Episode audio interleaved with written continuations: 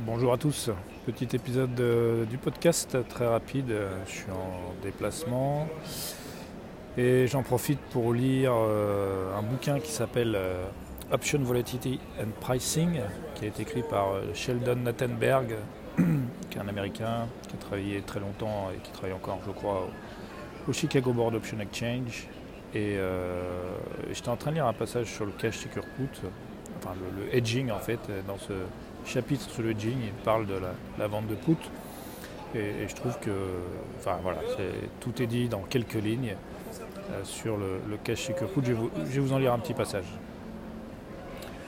Un investisseur qui chercherait à acquérir une action qui baisserait d'un certain pourcentage peut vendre un put avec un prix d'exercice égal au prix visé pour cette acquisition. Si l'action passe sous le prix d'exercice, donc le prix ciblé, l'investisseur sera assigné, ce qui le forcera à acheter l'action. Mais de toute façon, c'était son intention à l'origine. Cependant, si le prix ne passe pas sous le prix d'exercice, l'investisseur gardera la prime qu'il a reçue en vendant le put. Cette stratégie de vente de put pour initier l'achat d'une action est souvent utilisée par les entreprises qui veulent effectuer un programme de rachat de leurs actions.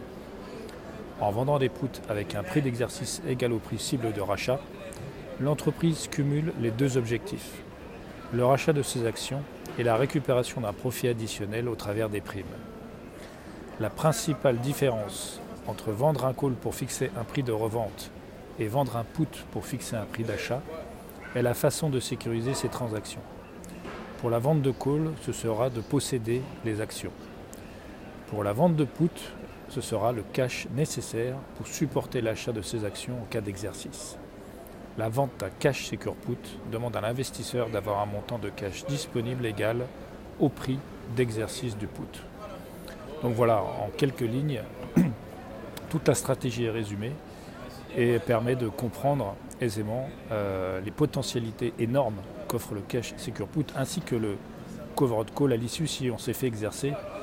Donc euh, potentiel de la stratégie de la wheel, le point de détail étant quand même de bien choisir le sous-jacent, notamment la liquidité des contrats d'options, ainsi euh, que de euh, fixer les, les prix d'exercice judicieusement pour ne pas se faire exercer tous les quatre matins. Le, but étant finalement, le top du top serait de vendre des puts en permanence et de ne jamais se faire exercer.